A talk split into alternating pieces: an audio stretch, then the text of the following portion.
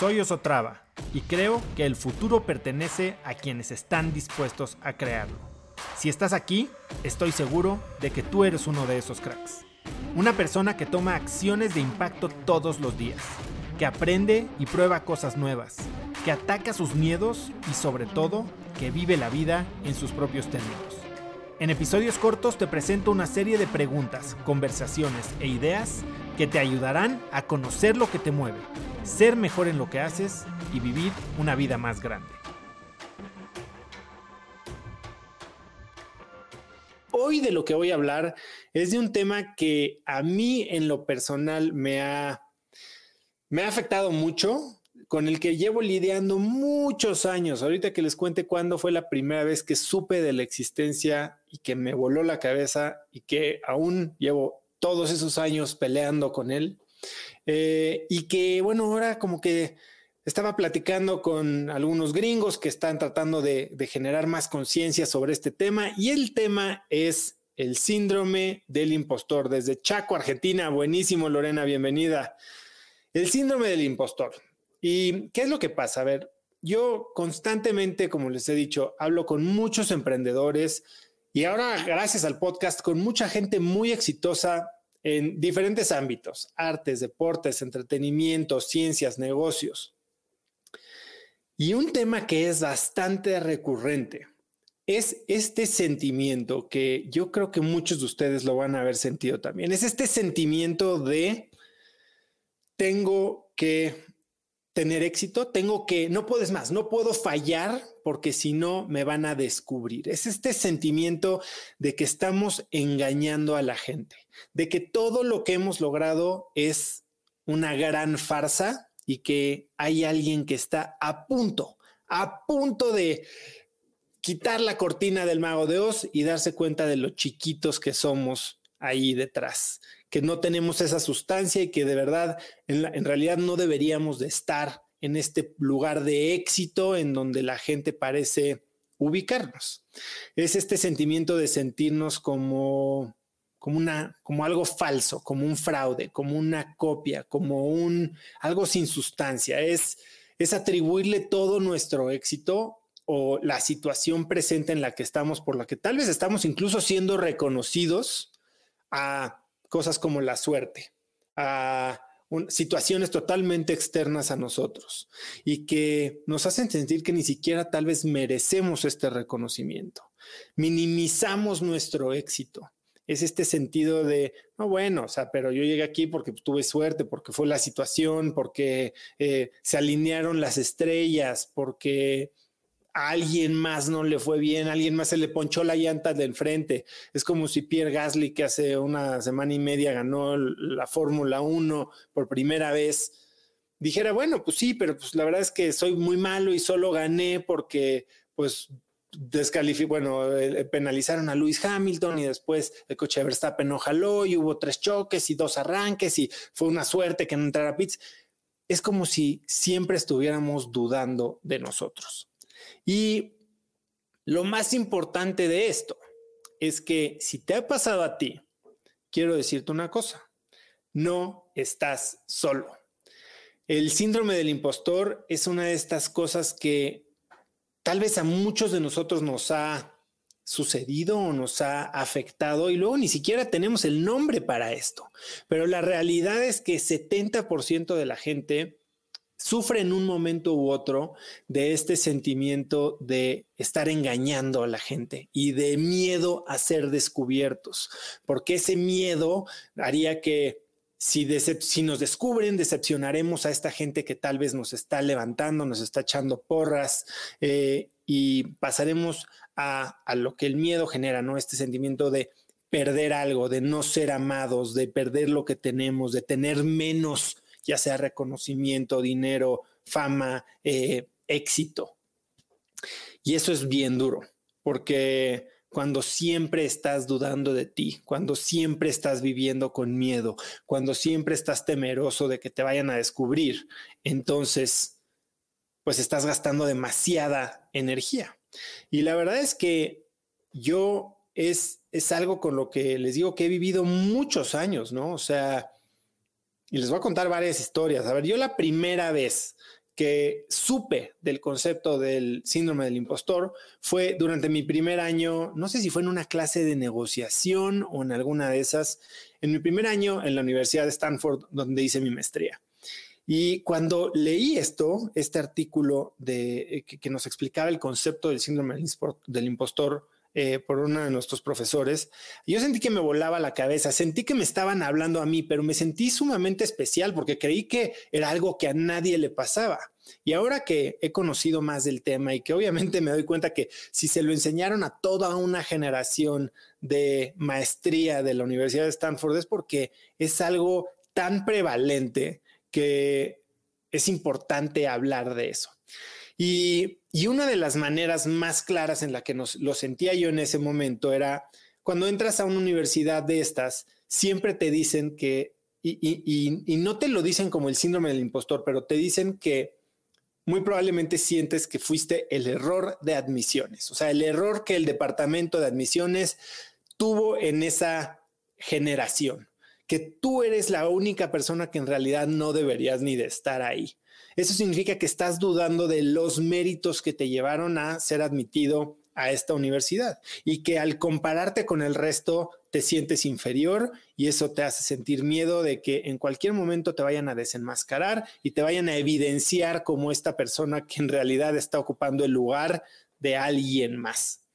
Y, en ese momento me voló la cabeza y logré entender que, que era un término que, que, que tenía un nombre y que todo lo que yo había venido sintiendo en mi vida. La verdad, a ver, yo fui presidente de mi carrera eh, eh, en la universidad y a la fecha, ¿no? O sea, ustedes conocen a quién venía. Los zapatos que tuve que llenar son los de María Ariza, que he entrevistado en el podcast. Y que María Ariza es una de las personas más exitosas y más eh, redondas en sentido personal, espiritual, profesional que yo he conocido. Y bueno, tengo que llenar sus, zapatos al ser electo después de ella, pero siento que yo llegué también por un error, por unos tecnicismos en las elecciones y, siento que todo mundo está en mi contra, ¿no? Porque yo llegué cuando no debería de estar ahí, no, no era yo tan perfecto para el puesto como María. Y así en muchas ocasiones, después en Stanford, después en Instafit, salimos en la expansión, salimos en la Forbes, en Lo mío es tuyo, salimos en la expansión, nos compran unos gringos, la compañía, Lo mío es tuyo, yo todo el tiempo estoy pensando, híjole, híjole, híjole les, vendimos algo que no era en, expansión. Tal vez lo único que demuestra que, tenemos es que somos muy buenos llenando aplicaciones, es que tal vez somos muy buenos haciendo networking, tal vez por eso nos aceptaron en la lista de los 10 emprendedores del año y constantemente es una historia de estarte minimizando, de estarte cuestionando, de estar dudando la razón por la que estás ocupando un puesto que parece es bueno.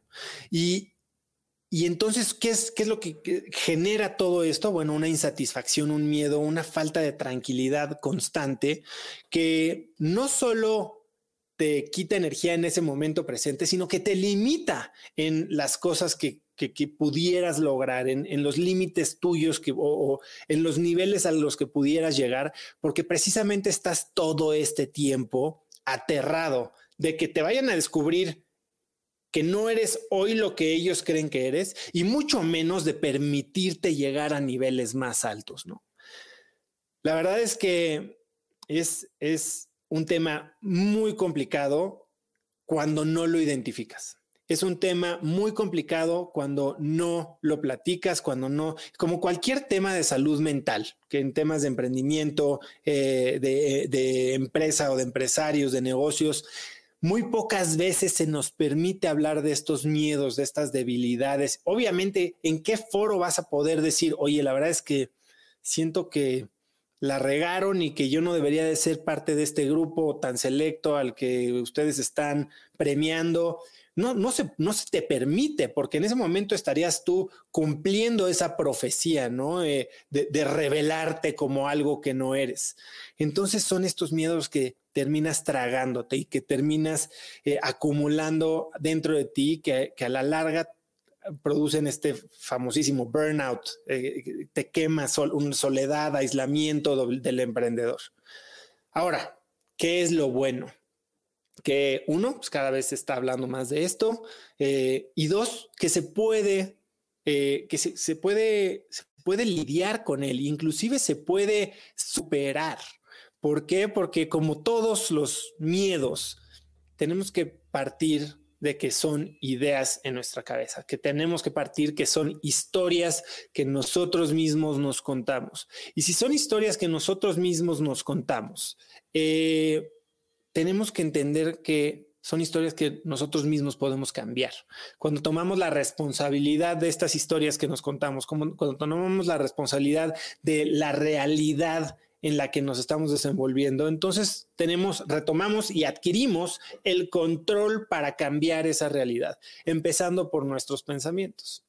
Ahora, cuando entendemos que, que es una idea en nuestra mente, tenemos que entonces definir de dónde viene esta idea errónea, ¿no? Para empezarle a quitar poder. Como todos los miedos hay que nombrar, nombrarlo y hay que entonces quitarle poder. Y entonces, ¿de dónde viene? De tal vez compararnos con la gente que nos está rodeando, ¿no? Con otras personas que ocupan los mismos puestos, por ejemplo, voy a poner el, caso de la lista de los, las 30 promesas de los negocios de Forbes o la lista de los 10 emprendedores del año de expansión, eh, donde volteas y hay empresas millonarias, emprendedores que están haciendo cosas increíbles en, en mercados gigantescos y tú volteas a ver tu realidad realidad que conoces al 100%, con todas sus virtudes y todas sus fallas. Y obviamente la comparación es totalmente asimétrica, porque la información es asimétrica. La información que tú tienes sobre ti, y es lo mismo que con redes sociales, ¿no? Tú te conoces con todas tus fallas, tus imperfecciones, pero igual conoces tu empresa y tu logro con todas sus fallas, sus imperfecciones, sus patas cojas pero el resto de la gente está presentando esta imagen perfecta, ¿no? La imagen que presentan tal vez los creadores de la lista, tal vez la imagen que presentan ellos en su feed de Instagram de la familia perfecta, los viajes perfectos, el dinero, los millones, etcétera. Y entonces cuando tienes esta información asimétrica, pues y, la y la contemplas o la evalúas como si fuera igual, como si estuvieras comparando peras con peras, pues entonces sí viene ese miedo. Ahora, ¿cómo puedes romper ese juego de compararte con información asimétrica, comparándote con la única información que siempre vas a tener completa, que es la información que tú tienes de ti misma. Y entonces no se trata de tratar de cerrar esta brecha entre tú y los demás de los que no conoces una realidad o entre tú y una realidad que quisieras se diera en el futuro y y entender esta brecha que es todo lo que te falta, todo lo que no tienes, toda la carencia, sino darle la vuelta a la tortilla y empezar a analizar tu información desde el progreso o desde lo que entiendes que sí tienes. Y para eso hay dos cosas que puedes hacer. Una es entender en dónde estabas hace un año o hace un mes o hace 10 años y ver cómo has avanzado comparando peras con peras, información completa con información completa sobre quién eras tú y reconocerte ese progreso. Pero la segunda y, la que más me ha funcionado a mí, aunque ha sido uno de los ejercicios que más trabajo me han costado hacer, es este que les voy a contar ahora, que es un ejercicio de digamos que el catálogo de virtudes o catálogo de cualidades, es como le llamo yo. Y es un ejercicio que aprendí de mi coach Luis Altamirano y que cuando me lo dejó hacer, me tardé semanas y semanas y semanas en hacerlo porque simplemente procrastinaba, lo pateaba porque era algo que me costaba mucho trabajo hacer. Y les voy a decir qué es lo que me puso a hacer. Y si quieren, apúntenlo para que después lo hagan porque la verdad es algo sumamente útil, sumamente poderoso pero aparte es sumamente fácil una vez que te, te animas a hacerlo. El catálogo de cualidades o el catálogo de virtudes es algo que te ayuda a reconocer las, no tu éxito, bueno, primero sí tu éxito, pero las razones para tu éxito. Y cuando reconoces estas razones para tu éxito, entonces te recuerdas por qué sí tienes merecimiento, por qué sí debes de estar ahí, por qué sí es tu derecho estar disfrutando de este éxito. Y cómo se logra esto es, en una hoja haces una lista de lo que tú consideras que son los 10 éxitos más importantes que has tenido en tu vida. Y este es donde empieza el primer obstáculo, porque para hacer una lista de 10 éxitos, primero tienes que reconocer que hay éxitos. Y entonces, ¿dónde marcas la línea sobre qué defines que es un éxito y que no llega al nivel de éxito porque tal vez lo minimizaste y caes eh, víctima del mismo síndrome del impostor? Ay, esto, no, la verdad no es tan éxito porque fue suerte, ¿no? A ver, ¿qué es lo que ha sido éxito en tu vida y que al menos ha sido reconocido como tal? entrar a la universidad, haber sido electo como presidente de la sociedad de alumnos, eh, haber salido en una revista, haber vendido tu empresa, haber eh, cerrado una ronda de inversión, haber logrado tu meta de ventas, haber reclutado o, no sé, lo que ustedes quieran, tanto personal como profesional, pero que sea un éxito. Y entonces una vez que identifican estos 10 éxitos, lo que sigue es dos cosas. Primero, para entender que este éxito es nuestro, tenemos que asumir la responsabilidad. Ahora, ¿cómo se asume la responsabilidad? Bueno, bien dicen que la suerte es cuando la preparación y la oportunidad se presentan. Y muchos de nosotros que sufrimos del éxito del, del síndrome del impostor, le atribuimos a la suerte muchas de las cosas que nos pasan. Y sí, somos bendecidos, gracias a Dios, qué suerte tenemos, que, que, que la verdad se alinearon las estrellas. Pero para que esa suerte se haya materializado, ustedes tuvieron que haber actuado. Entonces, para cada éxito que has logrado, nombra una o dos acciones puntuales que tú y solo tú pudieron tomar para hacer que eso sucediera. En ese momento tú estás reconociendo que sí tuviste injerencia en la materialización de ese éxito. Una vez que asumes la responsabilidad y que identificas que sí tuviste un rol en que ese éxito se diera, ahora pasamos a la segunda parte. A mí donde me atoré primero es en definir, ¿no? ¿Qué, eran éxitos? En, en entender que sí tenía éxitos yo. Después en entender y hacerme dueño de ellos, apropiarme. Pero más allá entra la parte de reconocerte no solo por las acciones que tomaste, no por lo que haces, sino por lo que eres, porque eso es lo que amarra todo al final. Entonces, tienes tus 10 éxitos, tienes las acciones puntuales que tomaste para que eso sucediera. Y ahora tienes que definir una o dos cualidades o virtudes que tienes tú que te permitieron lograr ese éxito. Esto ya cambia la, narrativa de un evento externo a algo que yo generé y a las virtudes o a mis cualidades, a las características personales de mi ser, al yo soy, no al yo hice, al yo soy, y por eso esto sucedió. Y entonces vas a terminar con una lista de entre 10 y 20 cualidades, que este es tu catálogo de virtudes, tu catálogo de cualidades. Y esa lista la vas a doblar en un papel y la vas a tener en tu cartera o en tu bolsa o en donde quieras. Si la quieres tatuar en el brazo con una foto mía, también está perfecto. Pero cada vez que dudes, cada vez que te cuestiones, cada vez que tengas miedo de que te descubran, cada vez que digas, no sé por qué estoy aquí, metes la mano a tu bolsa, sacas ese papelito y lees las 10 palabras que te recuerdan quién eres tú, por qué vales lo que vales y por qué te mereces estar en ese lugar. Y si lo haces esto constantemente y te lo estás recordando una y otra y otra vez, como con todo, la repetición hace la práctica, hace el maestro.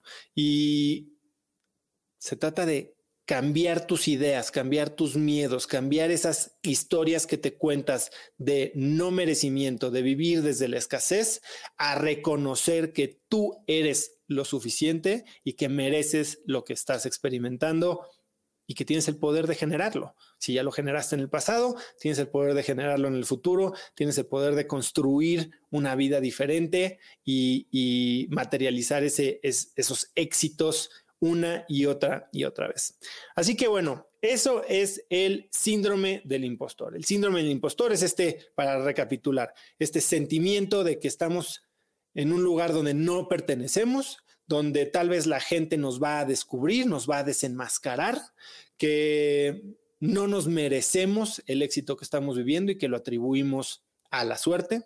Y esto es muy normal, Esto es algo que le pasa al 70% de la gente y viene de historias que nosotros mismos nos contamos, viene desde un sentimiento de miedo, de un pensamiento de eh, escasez, de carencia, que podemos entonces transformar utilizando este ejercicio de el catálogo de virtudes, en el que enlistas 10 éxitos, enlistas las acciones que tú tomaste para que esos éxitos se generaran y más allá de eso, enlistas las virtudes, las cualidades que solo tú posees, o no que solo tú posees, pero que tú posees y que te hacen digno o digna, te hacen valioso para estar disfrutando de este éxito y esta gran realidad que estás viviendo.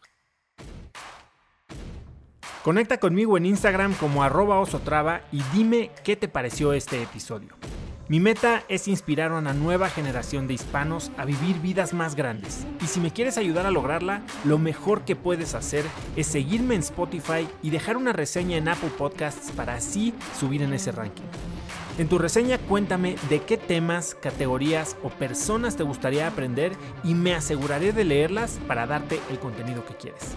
Y no olvides unirte a mi comunidad de cracks en cracksnetwork.com. Es gratis y conectarás con más gente en el mismo camino de crecimiento que tú. Eso es todo por hoy. Yo soy Oso Traba y espero que tengas un día de cracks.